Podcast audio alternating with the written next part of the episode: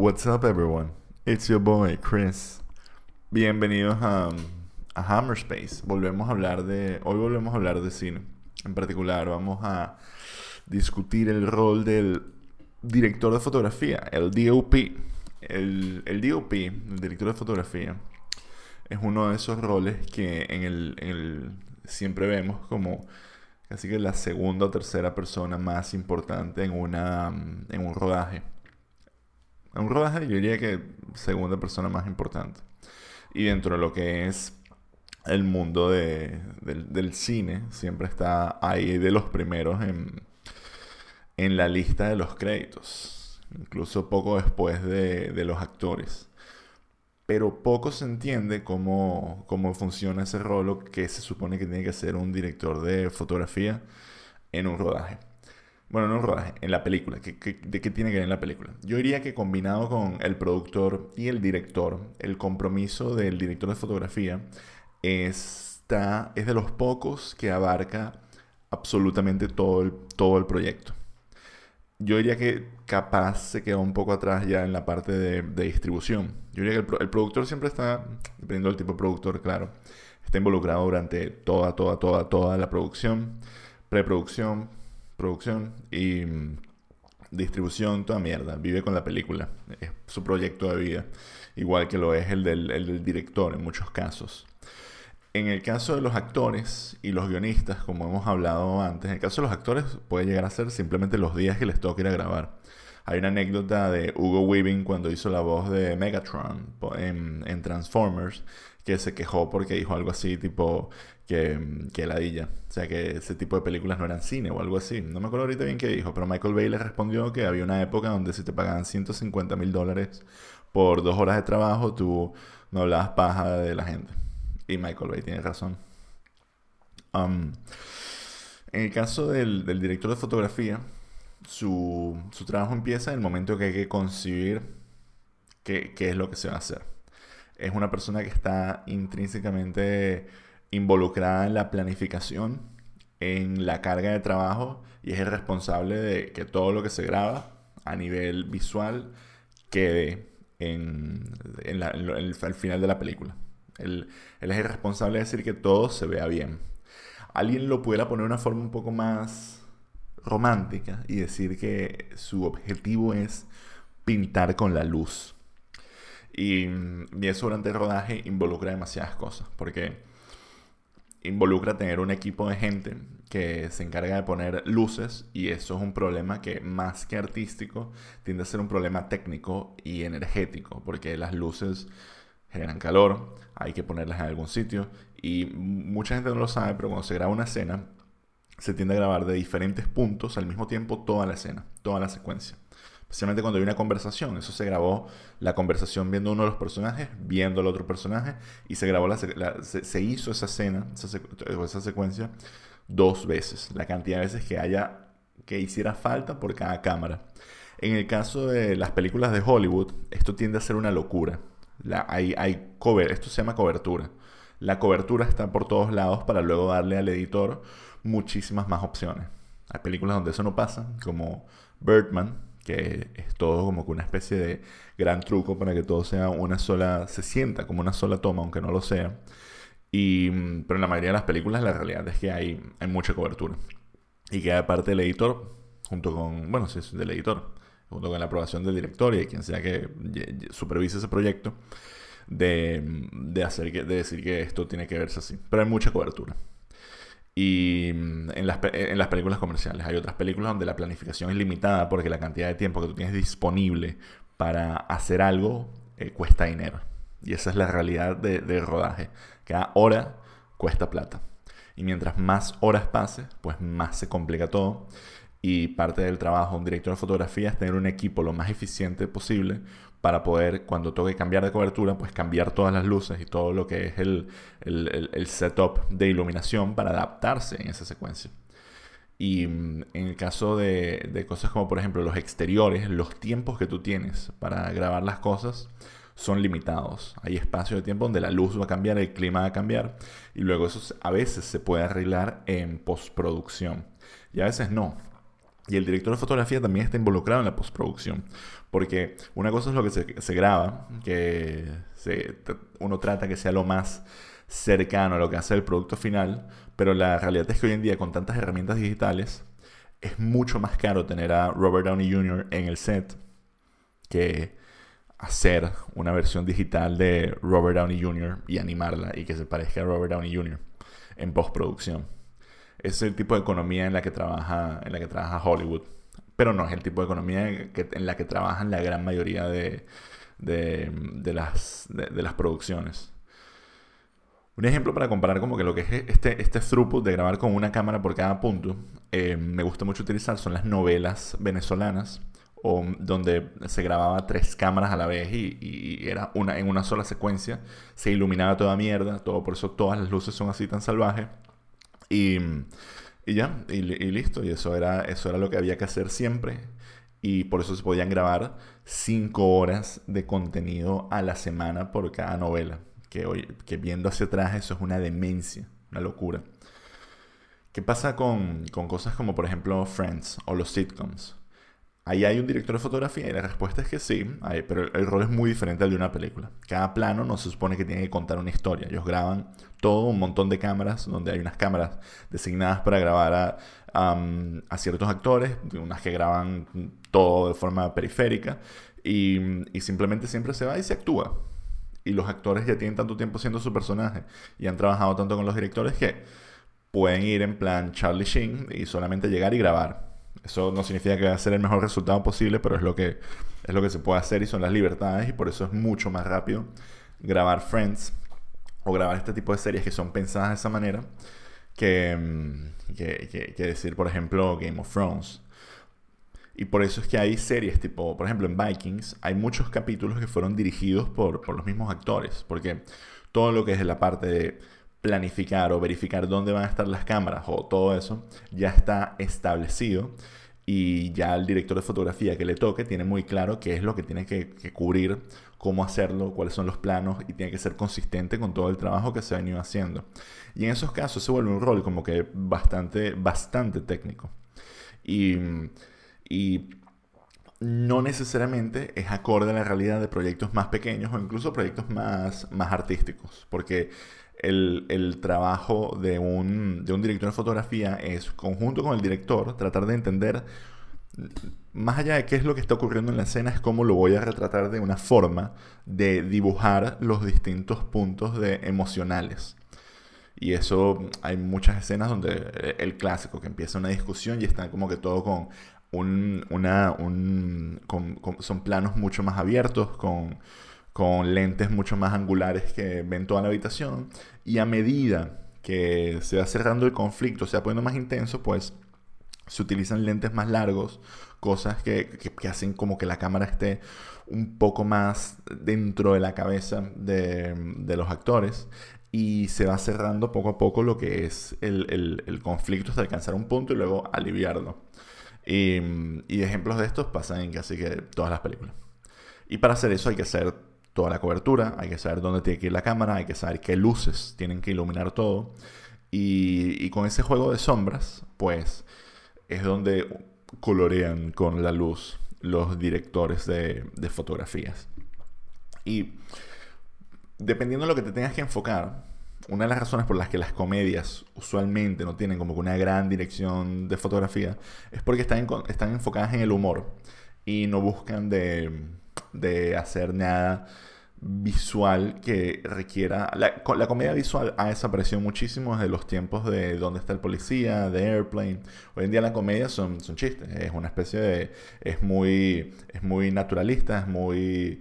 Um, ¿Cómo ponerlo? Es como que muy costumbrista. La, comedia se ha convertido en, en crítica, no, se, se, ha quedado un poco atrás todo lo que es esta comedia visual, que pocos directores, creo que el único casi que yo diría como que súper comercial, que todavía lo sigue haciendo, es Edgar Wright, um, todos los directores de comedia como que lo han abandonado porque su background viene de, del stand-up, su background viene de, de, hacer cosas donde la comedia está en el talento de los actores en ser, en ser chistosos, pero el, resto de cosas que no son esa dirección, como que películas de acción o películas de, o, o películas de drama, pues hay muchísimo que se puede hacer gracias a la dirección cinematográfica.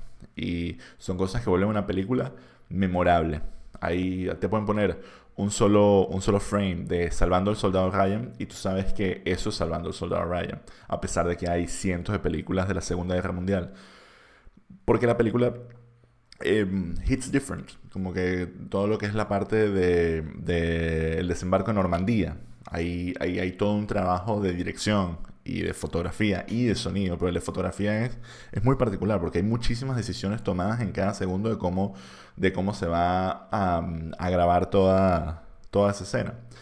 Y, ese, y ese proceso creativo es el que define que así va a ser la película. No es lo mismo como se grabó Salvando al Soldado Ryan que como se grabó no sé, este, Apocalypse Now, a pesar que las dos son películas bélicas. O no es lo mismo como se grabó Edge of Tomorrow con Tom Cruise. Son, son películas que, si bien son de guerra y hay explosiones por todos lados, son tan diferentes y son de épocas tan distintas donde han utilizado herramientas tan, tan, tan diversas que son, el, rol del director de fotografía casi que es hasta dramáticamente distinto. Y, y yo creo que aquí es donde ya quiero abandonar un poco como que la parte didáctica y hablar de, de qué es lo que de, cuáles son como que estas vertientes que hay en la dirección eh, cinematográfica. En, la fotografía, la fotografía es como, para mí, en lo personal, es la parte más artística per se del cine. Y de hecho, hay, hay, dos influencias que hacen como que estas dos ramas de, de la dirección cinematográfica. La primera es el naturalismo y el arte. Hay, hay una influencia clara de artistas como Rembrandt, Wyatt, Hopper, de decir, mira, la luz vamos a tratar de que sea natural, vamos a tratar de que te sientas cercano a los personajes, vamos a tratar de reflejar la realidad. Una realidad que puede ser bucólica, puede ser, eh, puede ser eh, eh, costumbrista, pero vamos a tratar de alejarnos de, de la artificialidad del cine. Y luego, por el otro lado, está la, el cine comercial, como por ejemplo, que es influenciado por cosas como los videoclips, lo, ya, no tanto, pero en su momento de los videoclips, por la publicidad, y por eso directores como Michael Bay o, o Zack Snyder, que vienen de, comenzaron, empezaron haciendo videoclips, están tan enfocados en, el espectáculo, en la artificialidad, mientras que otros directores que vienen de un, de un rubro más naturalista, como, como, Lube, eh, como um, Iñarritu, o como Cuarón buscan de decir, mira, yo quiero que esto se vea como que tú de verdad estás ahí. Y, son dos tipos de escapismo, dos tipos de fuga que son, en mi opinión, no son muy opuestos, pero sí son, son, son muy distintivos.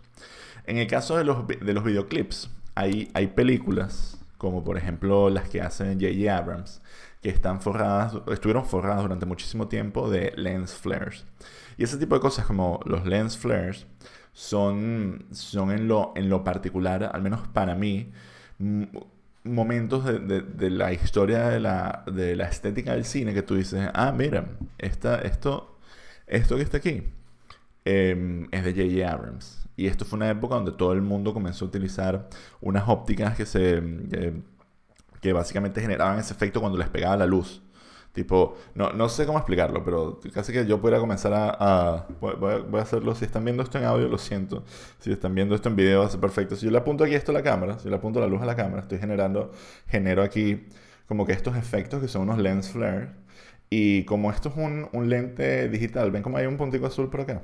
Este, eso en teoría yo puedo, yo puedo controlarlo y de hecho eh, hay partes de, Star Trek donde había gente apuntando con linternas de buzo a la cámara para que hubieran estos efectos en plan sci-fi.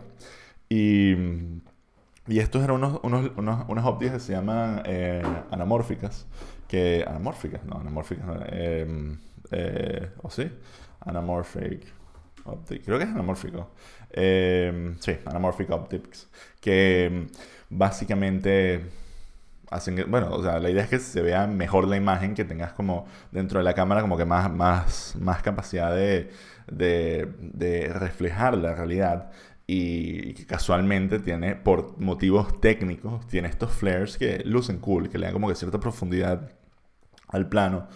Y, y esto es algo que J.J. Abrams explotó estéticamente y se volvió como que su firma, siendo el director. O sea, él no, no se crea como director de fotografía. Y en muchos puntos haciéndolo de forma, de forma completamente artificial. Pero no está solo eso. Hubo una época donde también toda mierda estaba bleached, que eso es como un efecto que le baja los contrastes y se pierde un poco de, de, color en la cámara. habían blue tints y red tints y cosas como muchas películas durante finales, de, principios de los 2000, demasiadas películas se veían como Matrix. Eh, principalmente porque Matrix fue un hit y de ahí en adelante pues llegó la gente como que a, copiar. Y luego una época donde en realidad todo parecía que fuera anaranjado y azul. Y, y, un buen, algo, algo que yo leí una vez, que me parece que es un reflejo muy bueno de la realidad, es que si tú quieres saber cómo era la cinematografía de esa época, la cinematografía comercial, ve las películas eh, de Rocky.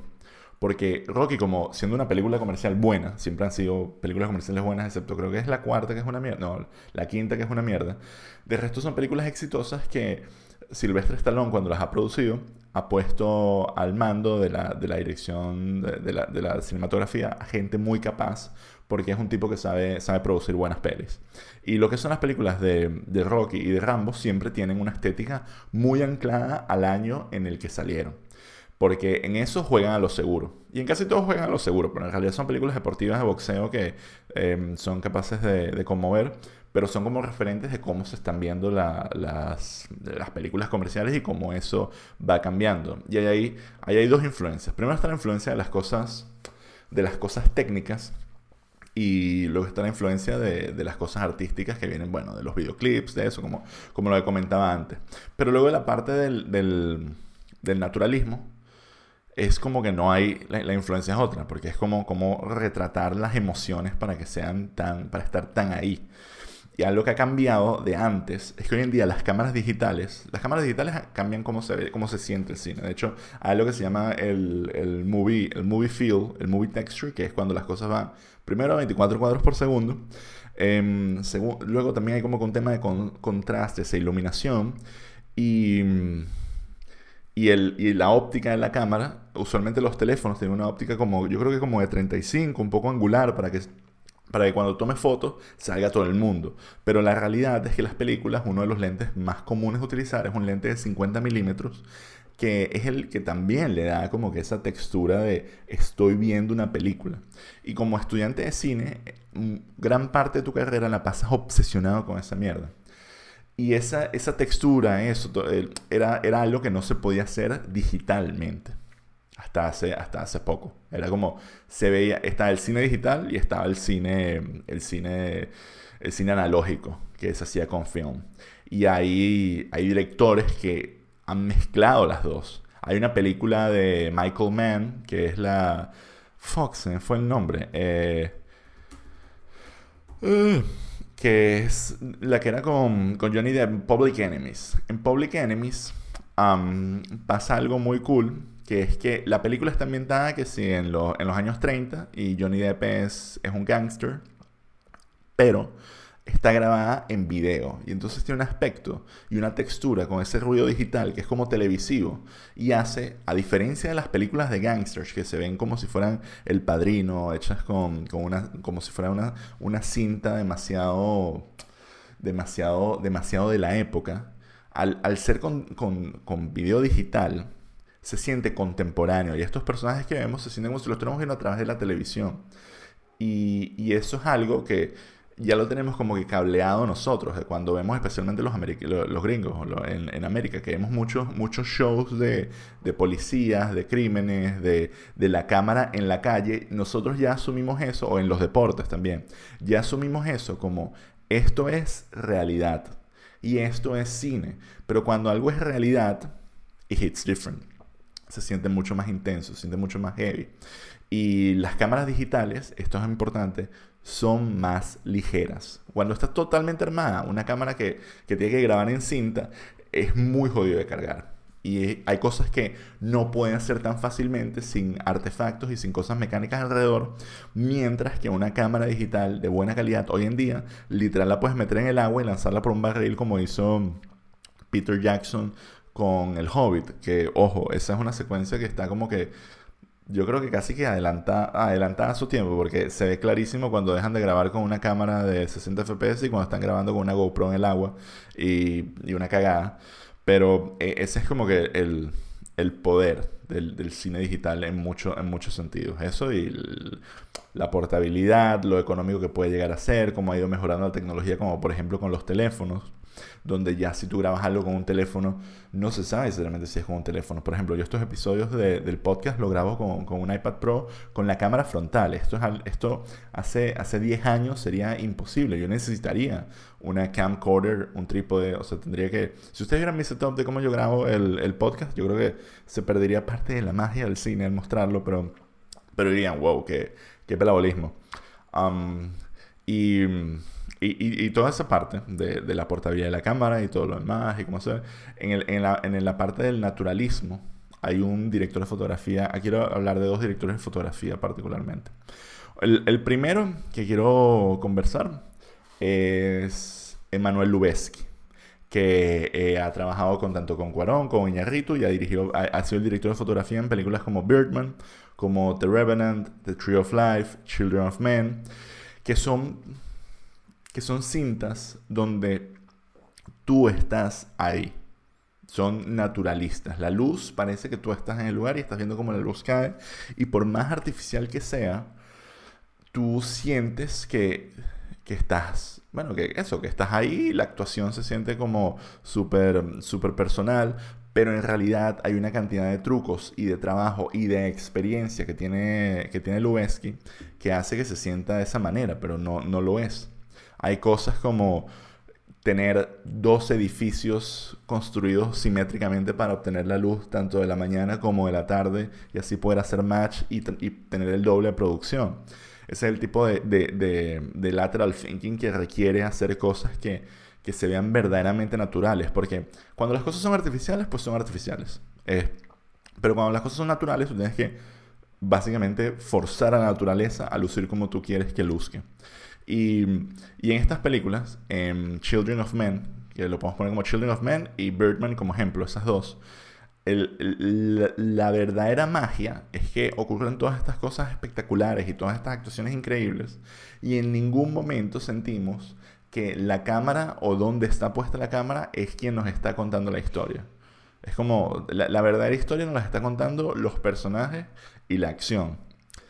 Y, uno dirá, bueno, este carajo solamente sabe trabajar con el sol. Y, es tanto no así, que él también fue el director de fotografía de Gravity, una película que posiblemente el 90% de los planos tienen una cantidad absurda de efectos especiales, porque en realidad el tratamiento que trae Lubezki, él, él, tiene un equipo de gente que es el, quienes se encargan de resolver estos problemas de cómo quiere que la luz se vea. Y esto puede llegar, estos problemas pueden ser, igual que son problemas analógicos de dónde está el sol y que necesitamos dos cabañas idénticas, pues pueden ser digitales y decir, pues mira, quiero que esto luzca así, pero dentro de, o, la cámara se mueve de esta manera dentro de lo que es el, el, el, mundo digital y necesito una tecnología que resuelva estos problemas.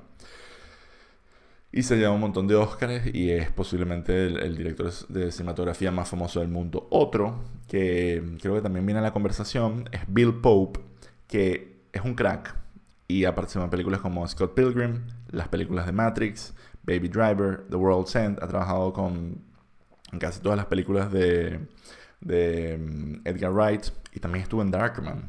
Darkman de, um, de del mismo director que hizo Spider-Man. ¿Cómo se fue el nombre? ¿Cómo se me fue el nombre de él?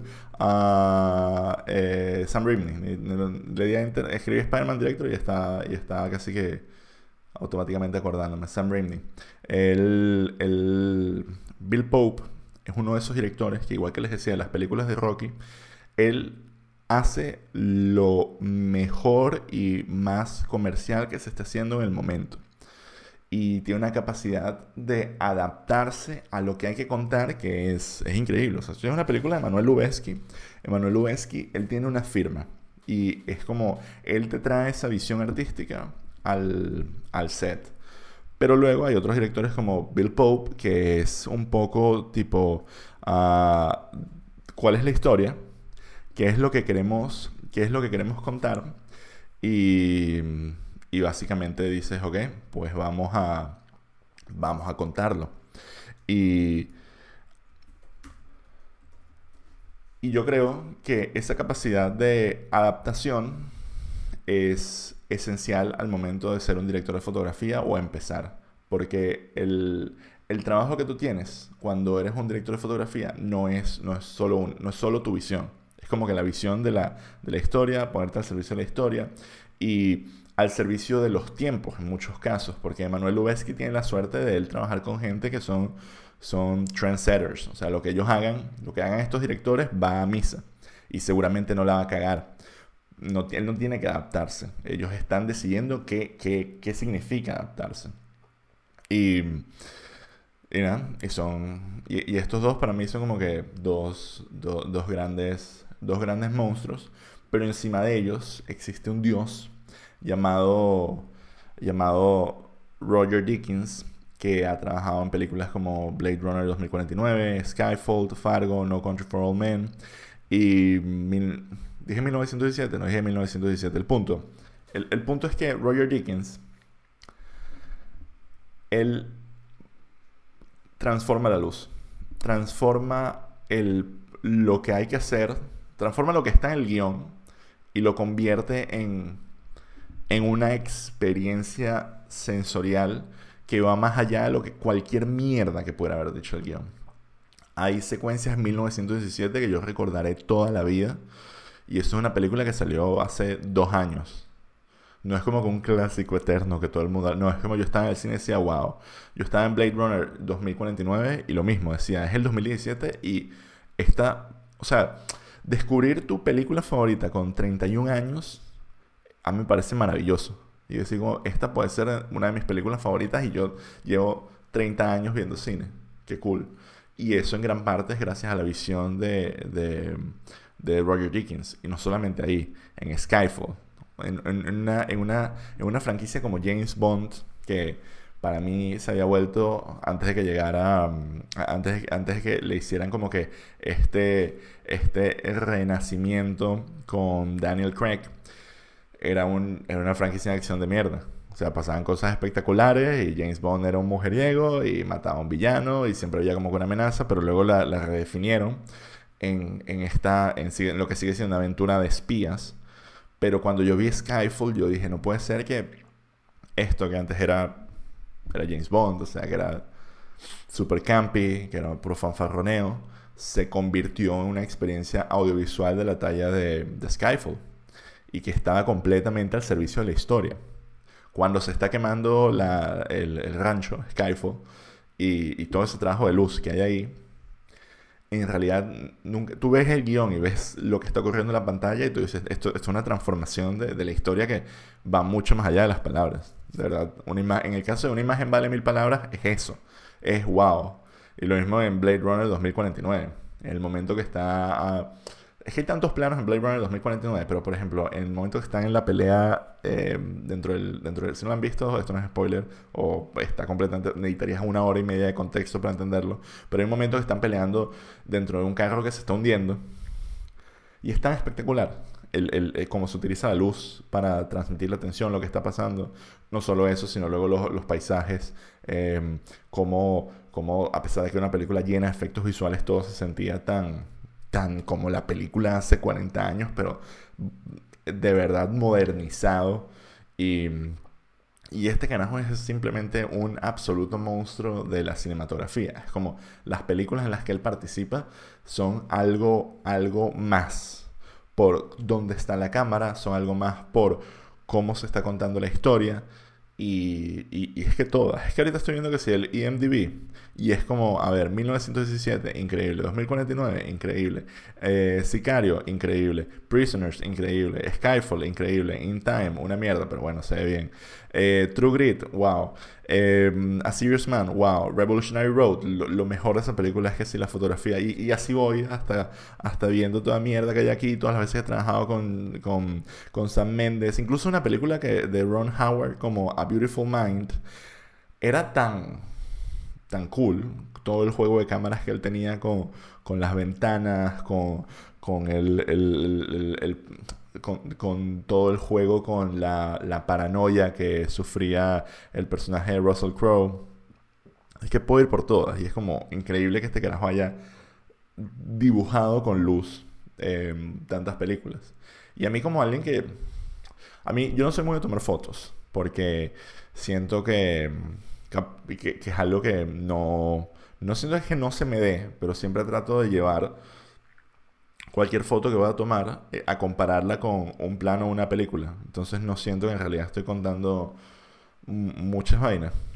No sé si me estoy explicando con eso, pero mi punto es, yo que nunca he sido un fotógrafo, ver que alguien es capaz de hacer estas cosas y mm, no solamente visualizarlo, sino resolverlo en el punto técnico, así sea con millones de dólares o, miles de dólares o artefactos, o artefactos de, cientos de dólares, para mí es maravilloso.